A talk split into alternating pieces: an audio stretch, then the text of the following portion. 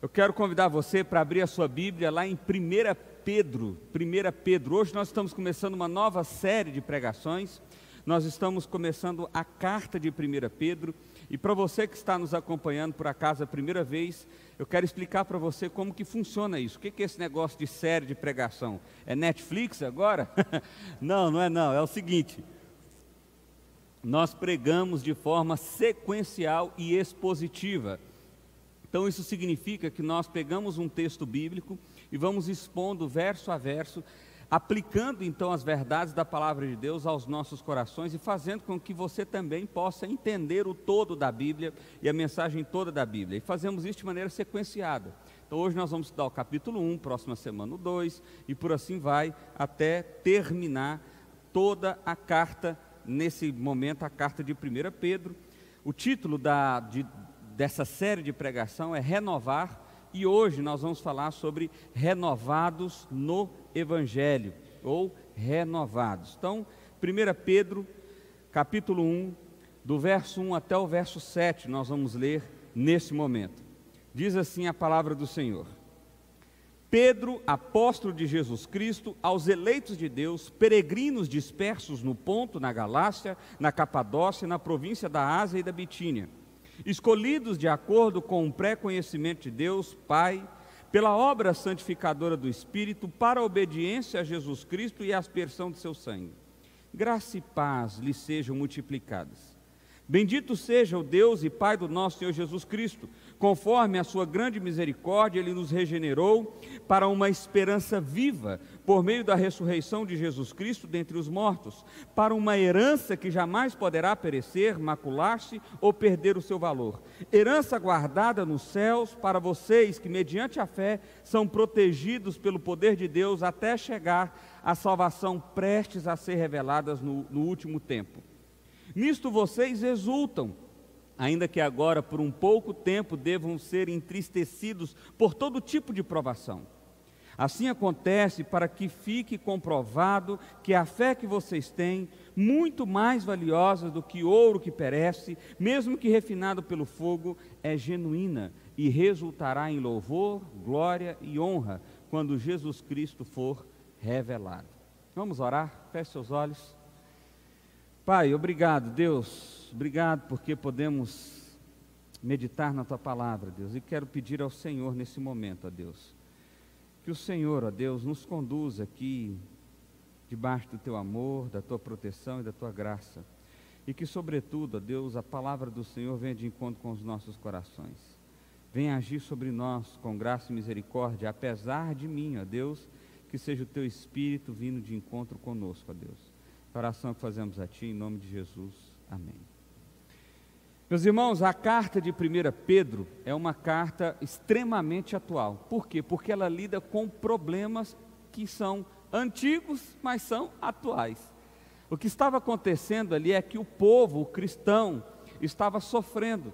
Era um momento de início de perseguição no Império Romano era um momento de fome, de dor, de dificuldades, e os cristãos haviam sido dispersados de Jerusalém e muitos estavam indo para diversas regiões.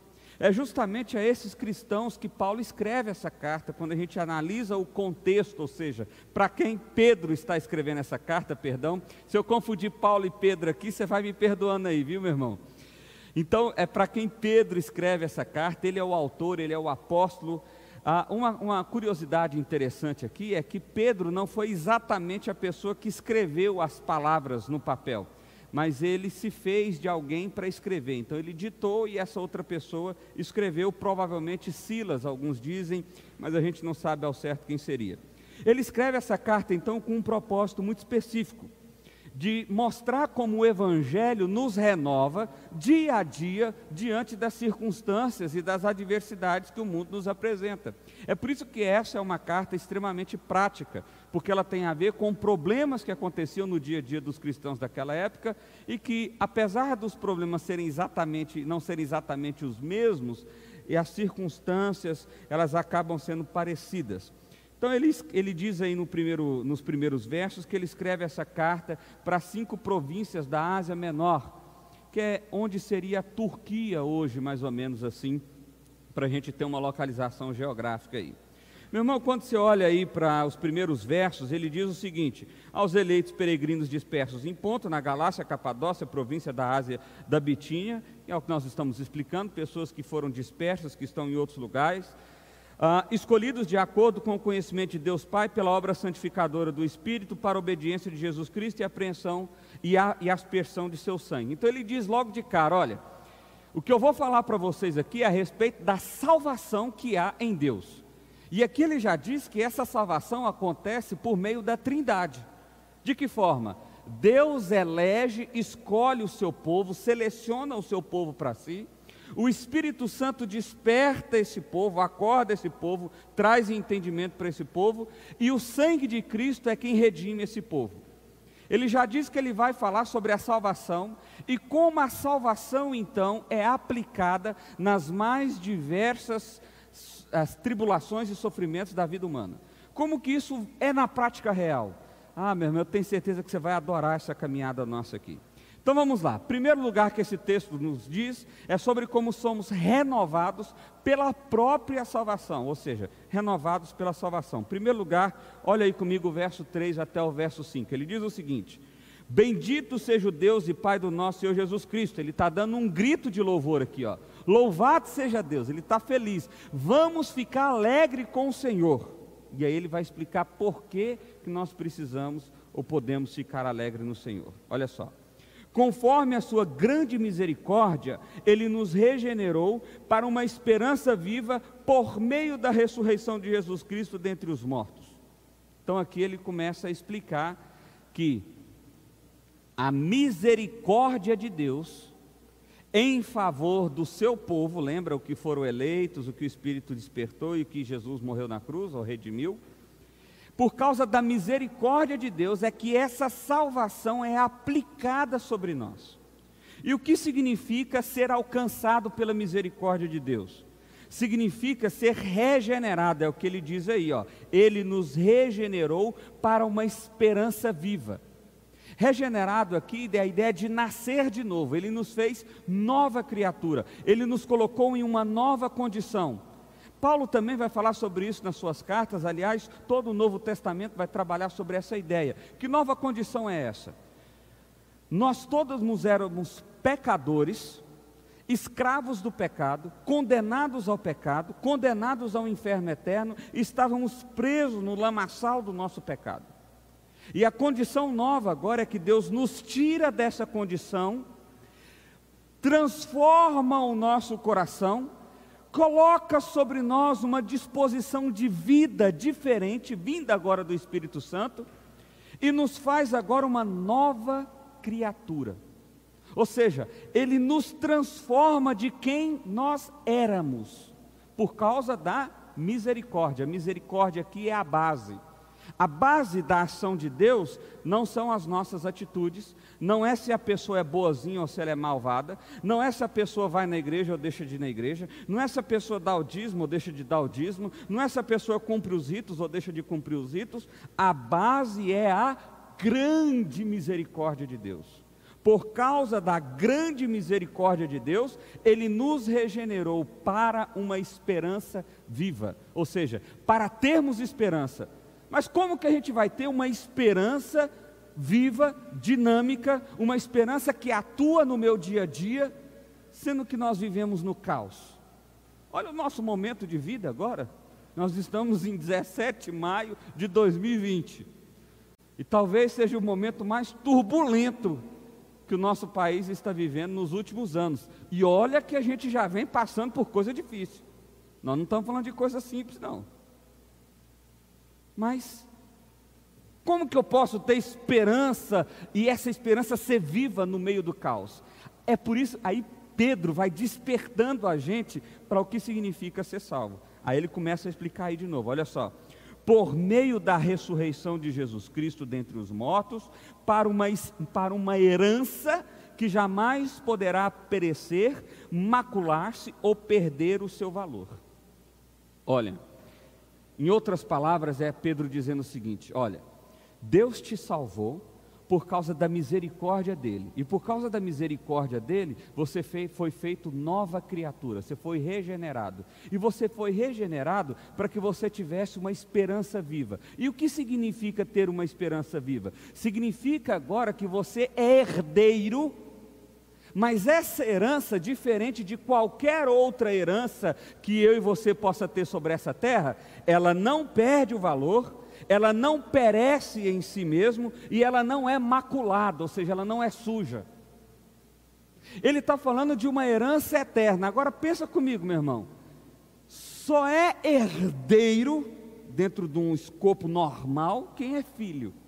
O que, que ele está dizendo em outras palavras aqui, então?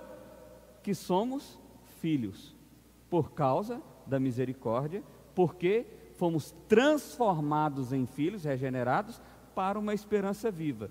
Como que eu tenho uma esperança viva? Quando eu creio ou me aproprio ou isso desce para o meu coração o fato de que eu agora sou herdeiro. Mas eu não sou herdeiro de qualquer coisa. Eu sou herdeiro de algo que não se perde, de algo que não veio de uma sujeira, não tem uma origem suja, a ideia de macular-se aqui é isso, e de algo que não perece, não vai acabar, como o dinheiro, por exemplo. Aí ele garante mais, olha só herança guardada nos céus para vocês. Olha só, essa herança, ela também não, ela não é guardada por nós mesmos, é guardada pelo próprio Deus, o que nos dá certeza dela. E como que eu me aproprio disso tudo? Como que isso faz sentido na minha vida? Qual é o meio, o instrumento que eu olho isso, que eu observo isso? Ele diz aí: herança guardada nos céus para vocês, que mediante a fé são protegidos pelo poder de Deus até chegar à salvação, prestes a ser revelada no último dia. Então, a fé é o instrumento, a fé não é o fim. Isso aqui precisa ficar muito claro para nós, meu irmão. Tem muita gente que diz o seguinte, por exemplo, você já deve ter ouvido um pastor ah, desses aí midiáticos virar para alguém que, que queria uma cura e falar assim: olha você não foi curado porque você não teve fé o suficiente. Parece que o que ele está explicando é que é a fé que cura. E ele esqueceu que quem cura é Deus. A fé é o instrumento pelo qual eu creio no Deus que cura. Mas a fé em si não cura. Quem cura é Deus. A mesma coisa ele está explicando aqui para nós.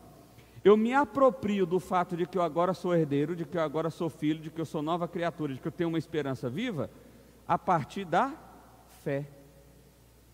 A fé que faz essa ponte para que eu entenda e me aproprie de toda essa realidade.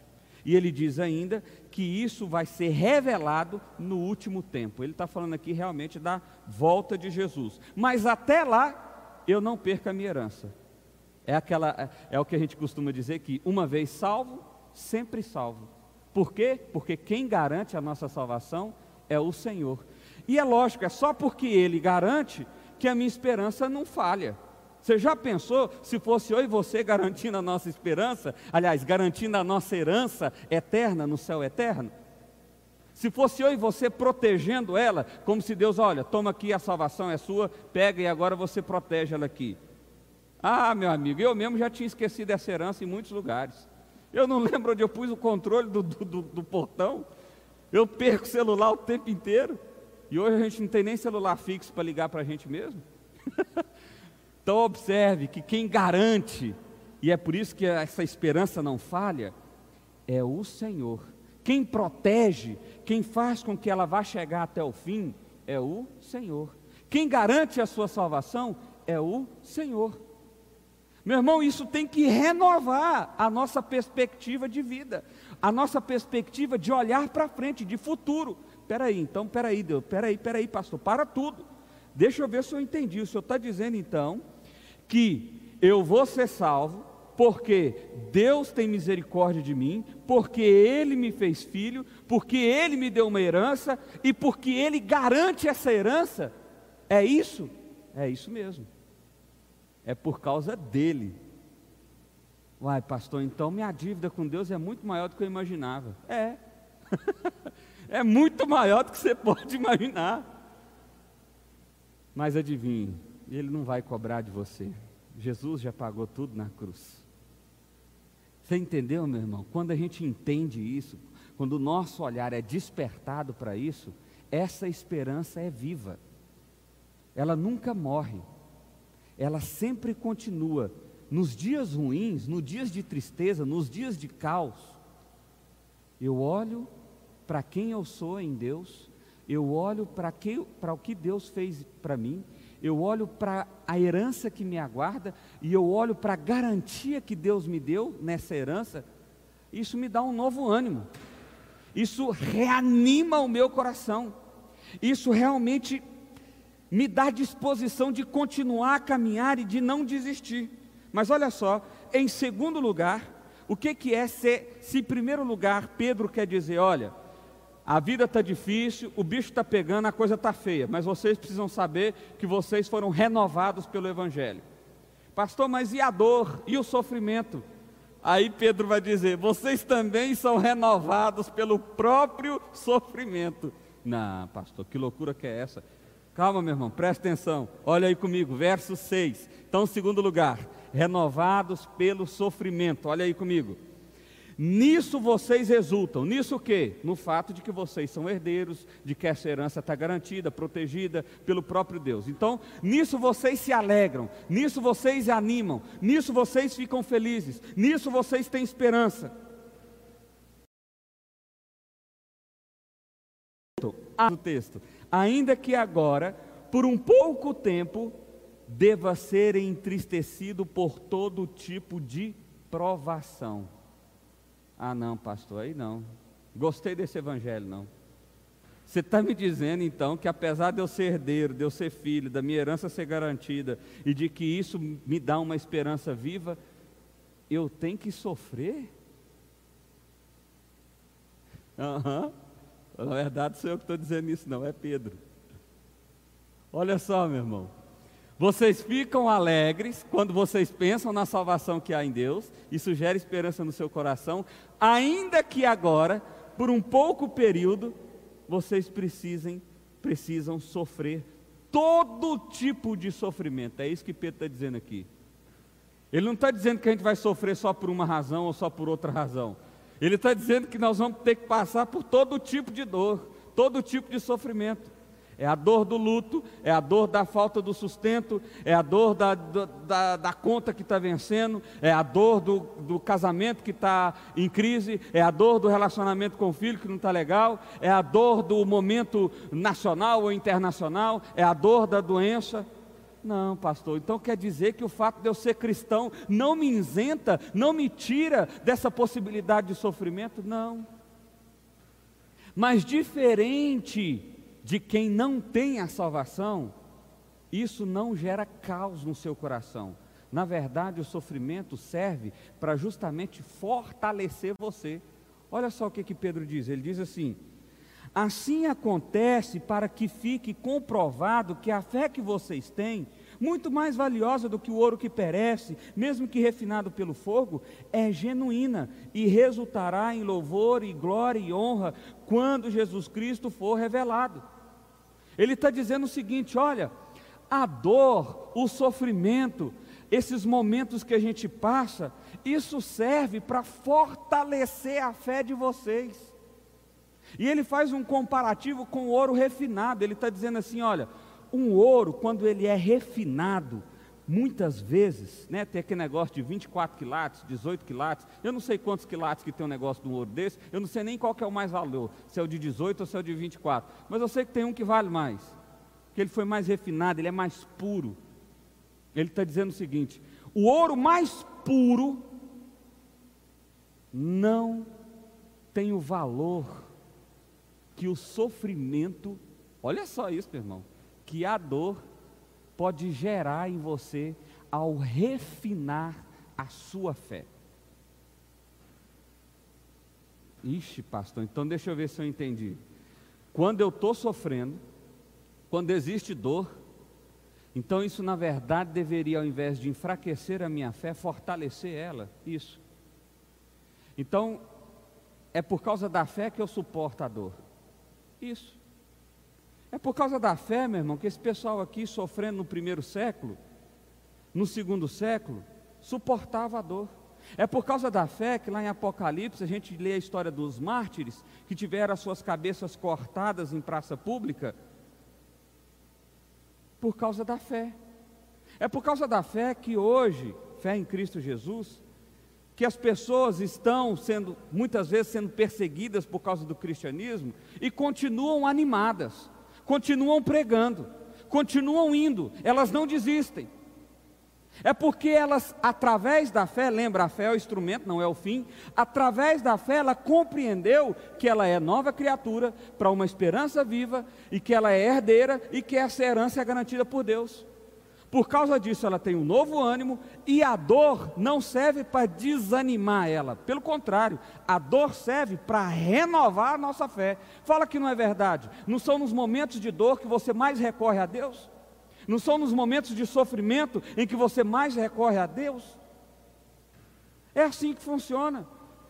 Ora, como pastor da igreja, quantas vezes eu vi alguém chegar nessa igreja, adentrar essa igreja e procurar a Deus, por quê? Porque é o momento de dor. A vida não está passando por um momento legal. Então o que, que ele faz? Procura a Deus. Isso serve para fortalecer a nossa fé. Aliás, é interessante que algumas semanas atrás foi feita uma pesquisa dizendo ah, quais seriam os lugares que as pessoas iriam quando acabasse a quarentena.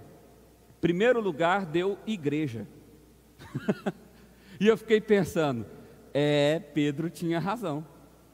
O sofrimento e a dor serve justamente para levar o nosso coração a Deus e lembrar quem nós somos em Deus.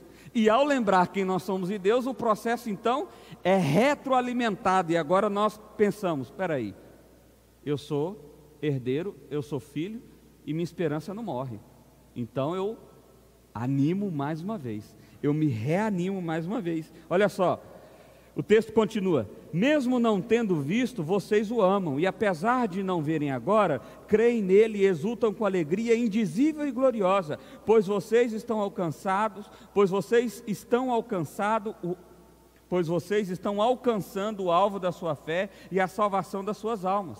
Então ele está dizendo assim: olha, vocês estão vocês estão crendo em Deus, vocês estão se apropriando da salvação que há em Deus, vocês estão compreendendo, isso não está só no intelecto, isso desceu para o coração, e o que a gente está vendo, Pedro está dizendo a respeito daqueles cristãos, é que vocês estão com uma alegria indizível, não dá nem para mensurar o tamanho da alegria de vocês. E isso é bacana, porque na verdade vocês só estão alegres assim, porque vocês estão sabendo para onde vocês estão indo vocês estão indo para a salvação da alma de vocês. Vocês estão indo para o um encontro glorioso com Jesus Cristo. E aí, meu irmão, aí não tem, não tem negócio que vai desanimar o nosso coração. Porque o que é pior para mim e para você? O que, que pior pode acontecer na minha e na sua vida? O pior, pastor, é morrer. É o pior. Morrer. Mas se eu morrer com a certeza de que eu sou alguém amado por Deus, regenerado por Deus, herdeiro de Deus, isso gera de mim desespero ou esperança? Eu já usei esse exemplo aqui algumas vezes na igreja, mas eu gosto de retomar porque para mim foi experiência fantástica. Certa vez eu estava num velório de uma pessoa e outra havia outras salas, isso foi lá em Goiânia, e eu ouvi então um, um, numa outra sala um pessoal cantando. E a música era aquela música: Cristo vive em mim, aleluia. Cristo vive em mim, esse negócio todo. E aí o que, que aconteceu? O pessoal estava cantando alto demais, eu fiquei curioso. Eu falei, gente, trouxeram uma banda para atacar aqui nesse negócio. Não é possível, povo sem noção. Pensei comigo. Cheguei lá, não era uma banda, não, era só uma caixinha JBL e umas 60 pessoas cantando forte e alto. E quando eu cheguei, já estava começando a tirar o caixão e levar e ser conduzido. E aquele pessoal cantava forte e alto. Aí eu perguntei, fiquei curioso, perguntei, e aí alguém me disse: não, é uma moça jovem, ela morreu repentinamente, mas nós cremos que ela é uma filha de Deus, herdeira dos céus eternos, e por isso nós não estamos tristes, mas nós estamos alegres. Eu pensei: quando eu morrer, eu quero que o pessoal faça a mesma coisa. Já disse, se eu morrer aqui em séries, o pessoal da igreja já está sabendo, tem que ser festa. Porque, meu irmão, você está entendendo? Nós somos herdeiros de Deus. Nós somos herdeiros de Deus, nós estamos caminhando para os braços do Pai. Nós estamos caminhando para o encontro glorioso com o Pai.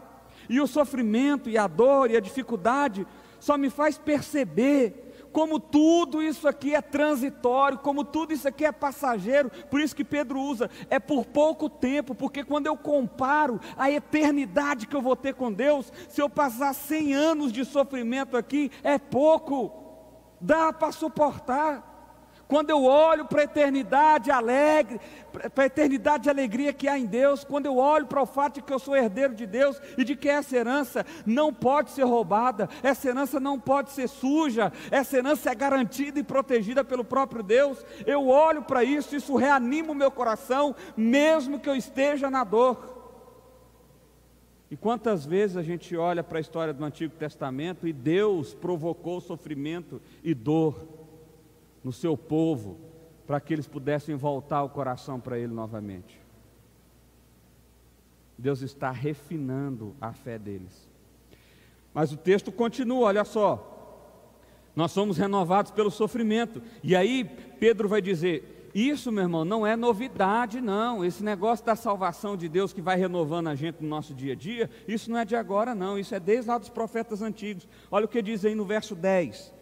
Foi a respeito dessa salvação que os profetas que falaram da graça destinada a vocês investigaram e examinaram, procurando saber o tempo e as circunstâncias para os quais apontavam o Espírito de Cristo que neles estava quando lhes predisse o sofrimento de Cristo e as glórias que se seguiram aquele sofrimento. Ele está dizendo o seguinte: olha, essa salvação já está sendo anunciada há muito tempo pelos profetas. É, essa, é a respeito dessa salvação que os profetas do Antigo Testamento investigaram, procuraram saber. Havia uma curiosidade muito grande entre o povo de Israel para saber quando o Messias viria.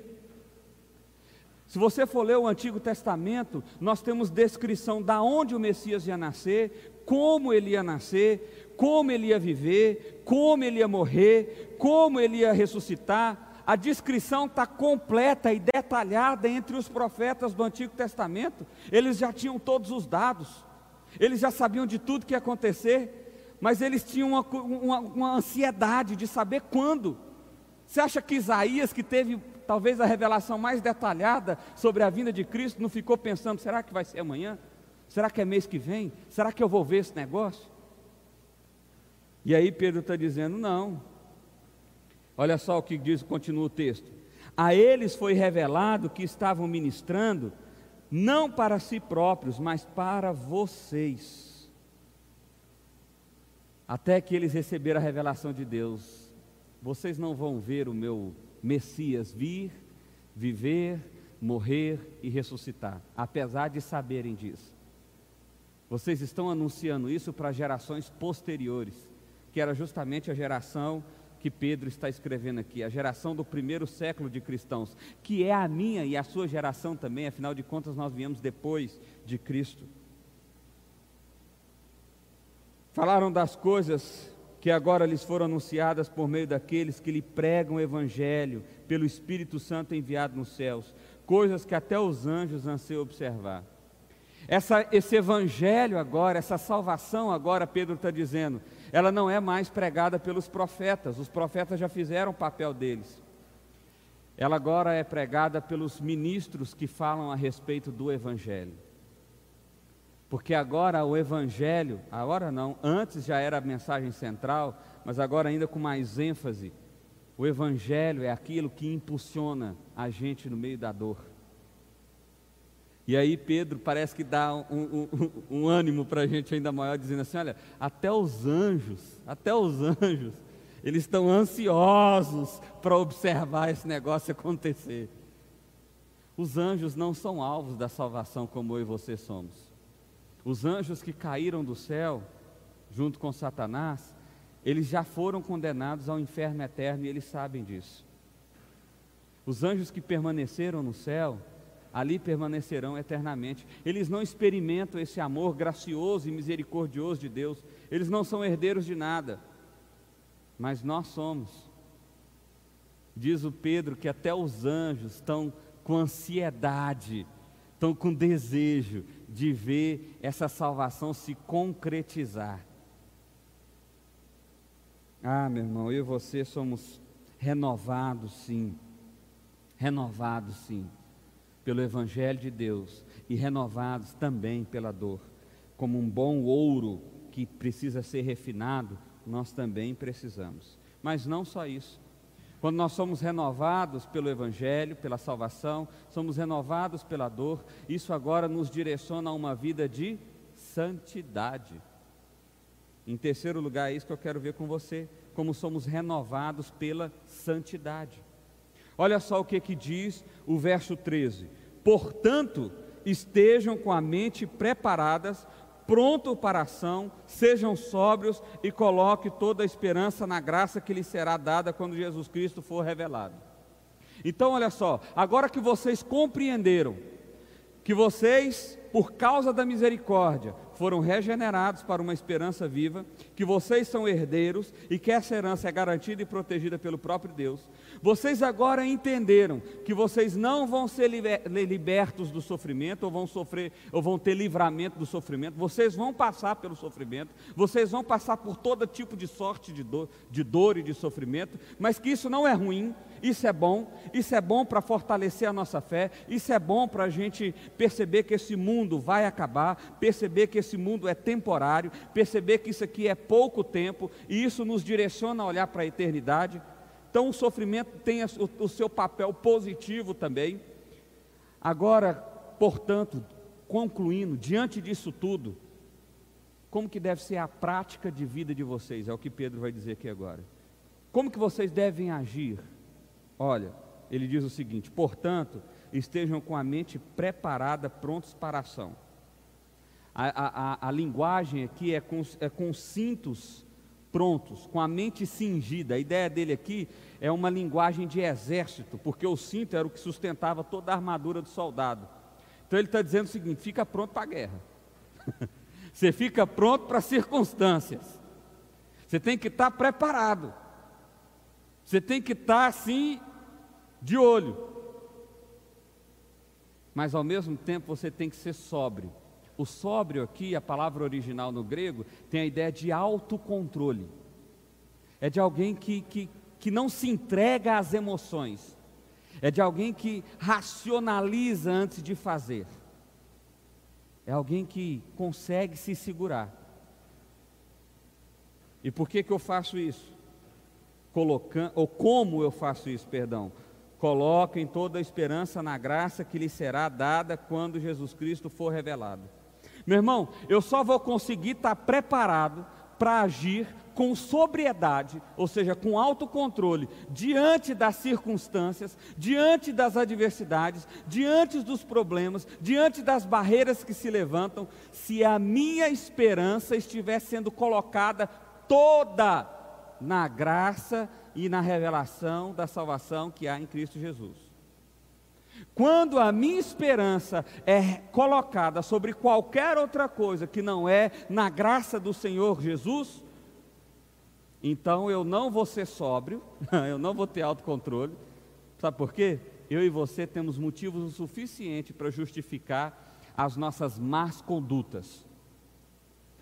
Olha, duas criancinhas brigando, de 5, 6 anos. Tia, foi ele que começou. Tia, foi ele que falou. Tia, foi ele que deu tapa, foi ele que me mordeu. É assim que funciona.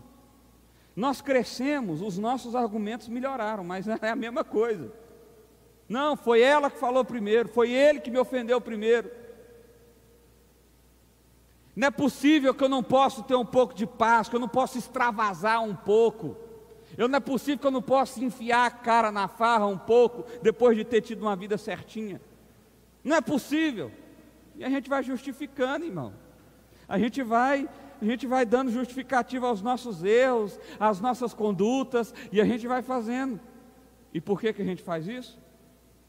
Porque a nossa esperança não está em Jesus. A nossa esperança repousou sobre nós mesmos, sobre a nossa força, sobre as circunstâncias, sobre a situação econômica, sobre sei lá o que. Aí, quando é assim, nós não somos nem sóbrios, ou seja, nós não temos autocontrole, é o pecado que vai tomando conta de nós. e nós não estamos preparados para nada. Olha só, precaução e sobriedade. Duas coisas que o cristão tem quando ele tem esperança em Cristo Jesus. Aí o texto continua, acompanhe comigo aí. Como filhos obedientes, não se deixem amoldar pelos maus desejos de outrora, ou seja, de antes, quando viviam na ignorância. Mas assim como é santo aquele que os chamou, sejam santos vocês também em tudo que fizerem, pois está escrito: sejam santos, porque eu sou santo.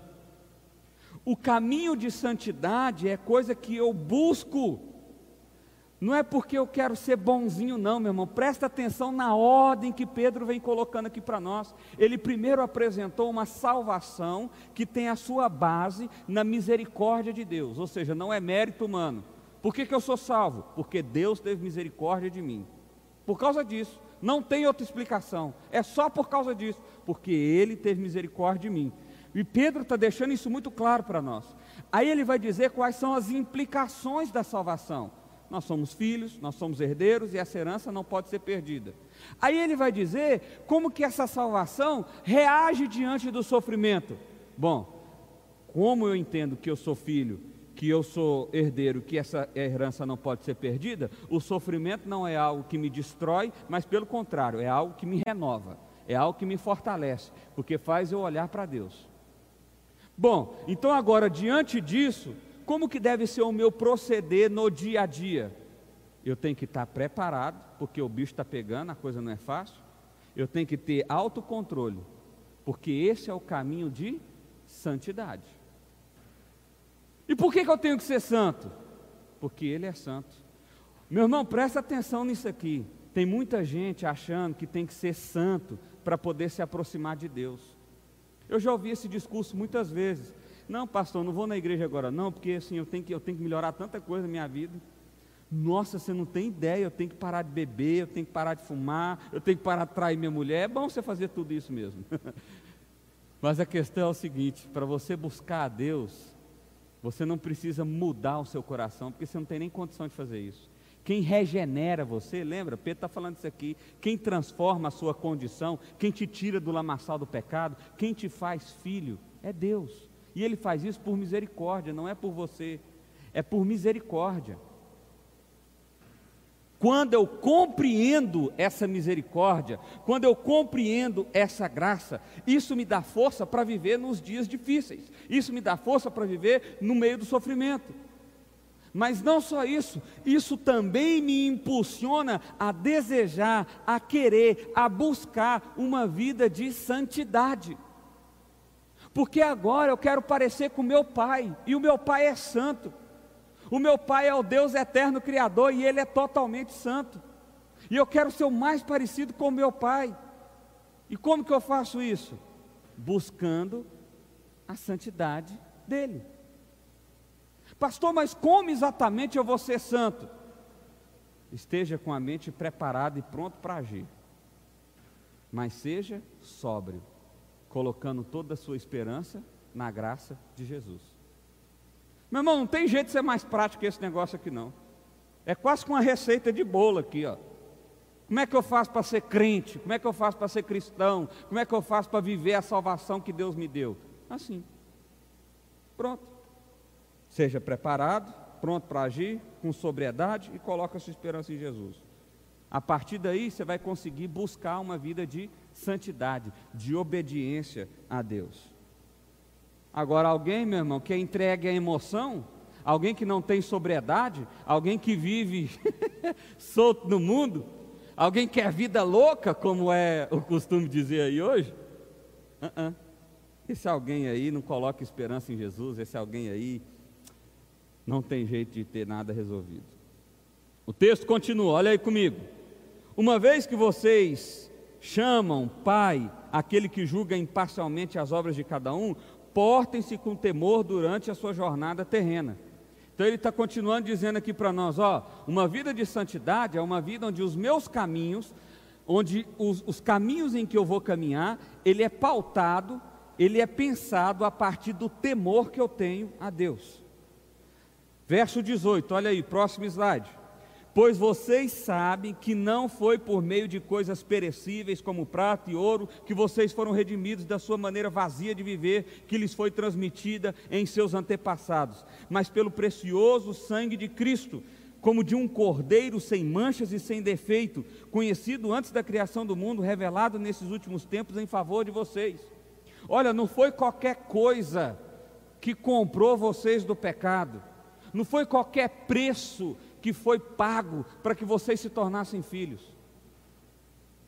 Ouro e prata não pode pagar, nem todo ouro e toda prata que existe no mundo, melhor, vou melhorar, nem todo dinheiro, ouro e prata ou qualquer coisa de valor que existe e já existiu em toda a história da humanidade pode pagar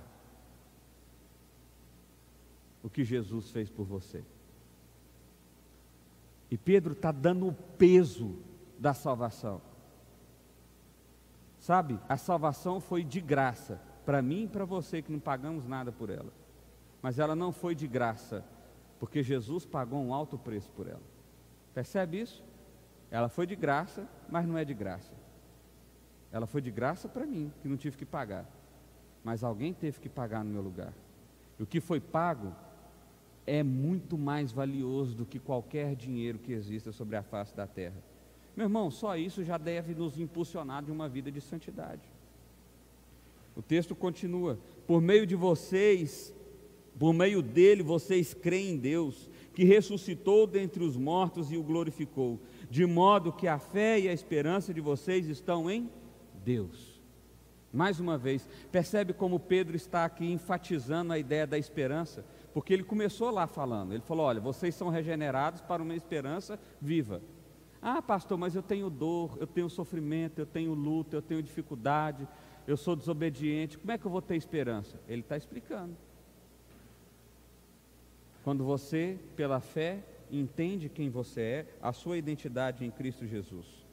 Então, pela fé, a fé e a esperança de vocês estão em Deus. Deixa eu ler uma citação, eu não li nenhuma citação hoje aqui ainda, né? Olha só o que, que MacArthur diz sobre isso. A redenção era um termo técnico para o dinheiro pago para comprar de volta um prisioneiro de guerra. Aqui é usado o preço pago para comprar a liberdade de uma pessoa na escravidão do pecado sob a maldição da lei, ou seja, a morte eterna. O preço pago a Deus Santo foi o sangue derramado de seu próprio filho. MacArthur está fortalecendo aquilo que eu acabei de dizer. O preço foi alto, meu, bem, meu, meu irmão. O preço foi muito alto, meu irmão. O preço foi muito alto. E o preço foi o sangue de Cristo. Foi por você, foi por misericórdia. Meu irmão, o que eu quero que você compreenda aqui é o seguinte: é só porque eu fui salvo que eu agora vou praticar as boas obras. Não é o contrário. Tem muita gente vivendo uma religiosidade vazia porque tem buscado um Deus através dos seus próprios méritos. Deixa eu explicar isso melhor. As pessoas aprenderam em alguns círculos que para ser filho de Deus, você precisa ser o aluno nota 10, o marido nota 10, o pai nota 10, o empresário nota 10, e é por causa disso que você vai ser filho mas você pode ser tudo isso e a sua motivação ser podre, a sua motivação ser apenas aparência. O seu coração pode estar totalmente apodrecido, mesmo você aparentemente sendo uma pessoa moralmente boa.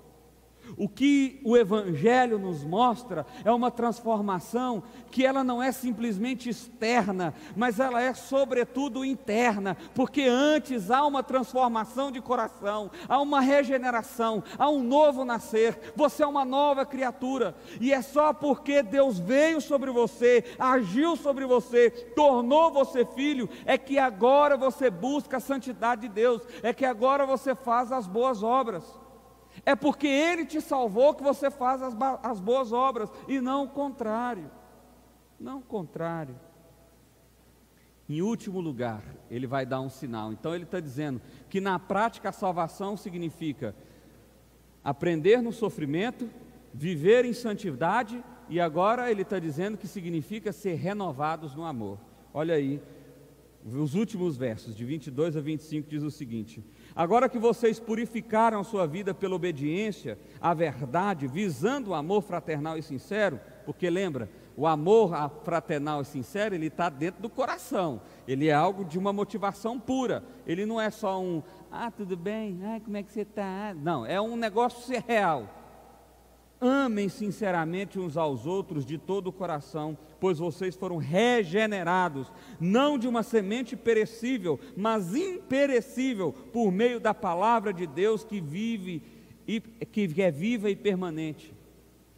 É por causa da salvação dele que eu suporto o sofrimento. Aliás, o sofrimento gera coisa boa em mim. É por causa da salvação dele que eu busco uma vida de santidade e é por causa da salvação dele que eu amo ao outro com sinceridade. Ah, isso é difícil, hein? Hum, é difícil amar a gente mesmo com sinceridade, mas isso é o que o cristão busca. Ele não busca amar o outro para ter o favor de Deus, lembra disso? Ele busca amar o outro porque ele já foi alguém amado por Deus. Quando ele compreende a dimensão desse amor, quando esse amor invade o coração dele, o que, que ele tem? Amor. Pastor do céu, mas eu só tenho ódio no meu coração. Tem alguma coisa de errado? Tem. Jesus não está aí, não. Jesus não está aí.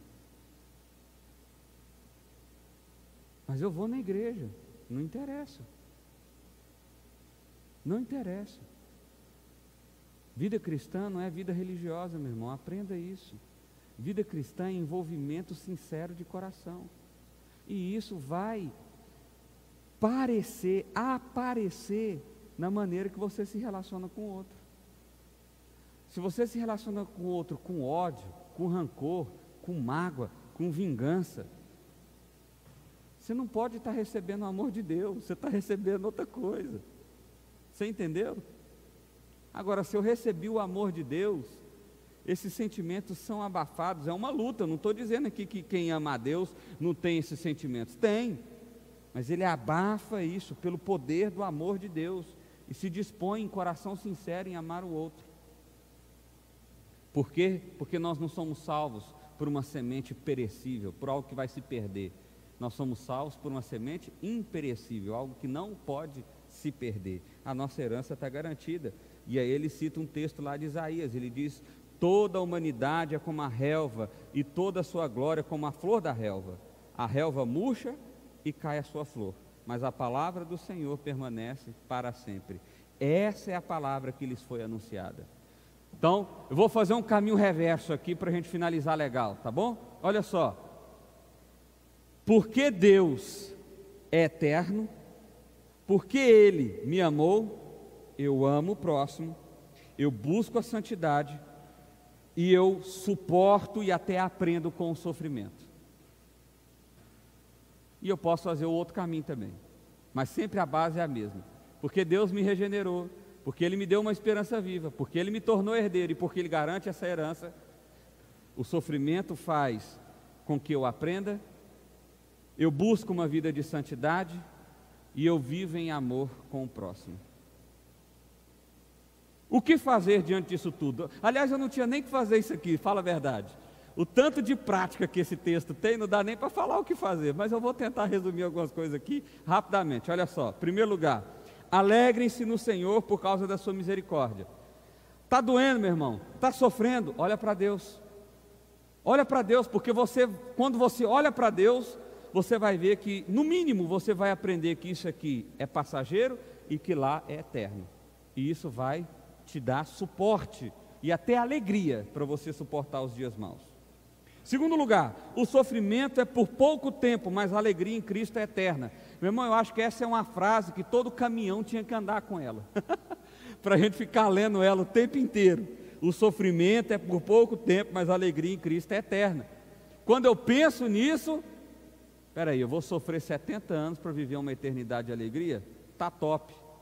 Eu estou nessa. Chá comigo. Sofrer para mim aqui tá, tá de boa, porque eu vou aguentar a eternidade com Ele. Terceiro, coloque toda a sua esperança na graça de Deus, toda a sua esperança. Não coloque esperança em nada diferente que seja a graça de Deus. Quarto, busque a santidade de Deus porque Ele é santo. O que me impulsiona a buscar a santidade de Deus não é ser aprovado por Deus, porque eu nunca vou ser aprovado de Deus, por Deus.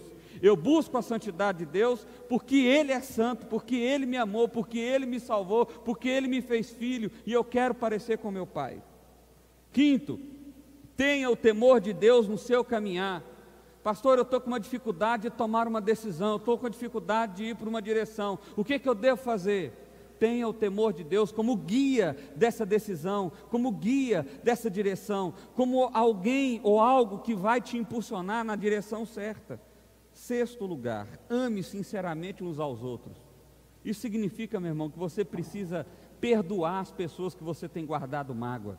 Isso significa que você tem que mudar a sua maneira de olhar para o outro. Isso significa que você tem que deixar de ser essa pessoa rancorosa, essa pessoa que odeia todo mundo, essa pessoa que só vê o mal no outro e começar a olhar para o outro como alguém que é alvo da graça, da misericórdia e do amor de Deus. Ame ao outro com sinceridade, porque meu irmão, você não merece ser amado por Deus, mas ainda assim foi. Você não merece a graça de Deus, mas ainda assim a recebeu.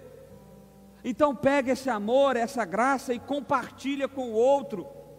Pastor, mas eu vou me frustrar demais, mas eu vou me decepcionar demais. E quando essas decepções vierem, o que eu vou fazer? Ponha a sua esperança em Deus. Ponha a sua esperança em Deus. Em Deus. Em Deus. Quero ler uma última frase. Esse texto me mostra que a alegria verdadeira não é algo que se ganha por uma circunstância momentânea. Isso não é alegria. Alegria é algo que também pode aparecer na dor e no sofrimento. Essa é a verdadeira alegria, que transborda sobre a dor. Esse é o presente de Deus ao nos garantir uma herança, uma esperança que é infalível. Sabe, meu irmão, para de crer na coisa errada, para de ter esperança na coisa errada. Você está tendo esperança no que é finito, no que vai acabar, no que é perecível. E Pedro está dizendo o seguinte: você quer aguentar a dor? Ame o outro, vive em santidade e olhe para o Senhor com esperança. Aliás, olha para a esperança que Ele te deu. É assim. Se você fizer isso, você vai suportar. Você vai levantar, você vai continuar caminhando. Não estou dizendo que é fácil, não, meu irmão. É difícil demais. Porque o mundo não presta, o mundo é ruim. Mas quando eu olho para Ele, para o santo, para o bom, para o misericordioso, eu sou renovado. Eu sou renovado pelo amor, pela graça e pela salvação que Ele me garantiu. Feche seus olhos, eu quero orar com você. Pai, em nome de Jesus, ó Deus, desafio o nosso coração nessa noite, Deus. O Senhor tem, foi tão prático conosco por meio dessa carta, Deus. Há tantas coisas que nós precisamos mudar aqui, e talvez o Senhor tenha nos despertado para algumas delas. Pai, eu peço ao Senhor que, em nome de Jesus, o Senhor trabalhe em nossos corações. Nós possamos perceber esse processo de regeneração, de ser transformado, de ter o nosso interior realmente como algo que o Senhor curou, como um milagre que o Senhor fez, de tirar o ódio e colocar o amor, de tirar o rancor e colocar o perdão. Muda a nossa disposição e a nossa motivação, ó Deus, em nome de Jesus. Vem sobre nós, ó Deus, porque precisamos de Ti, precisamos da ação do Senhor e clamamos ao Senhor. Nossa esperança está em Ti, somente em Ti, ó Deus. Assim nós oramos, em nome de Jesus, em nome de Jesus. Amém. Amém e amém.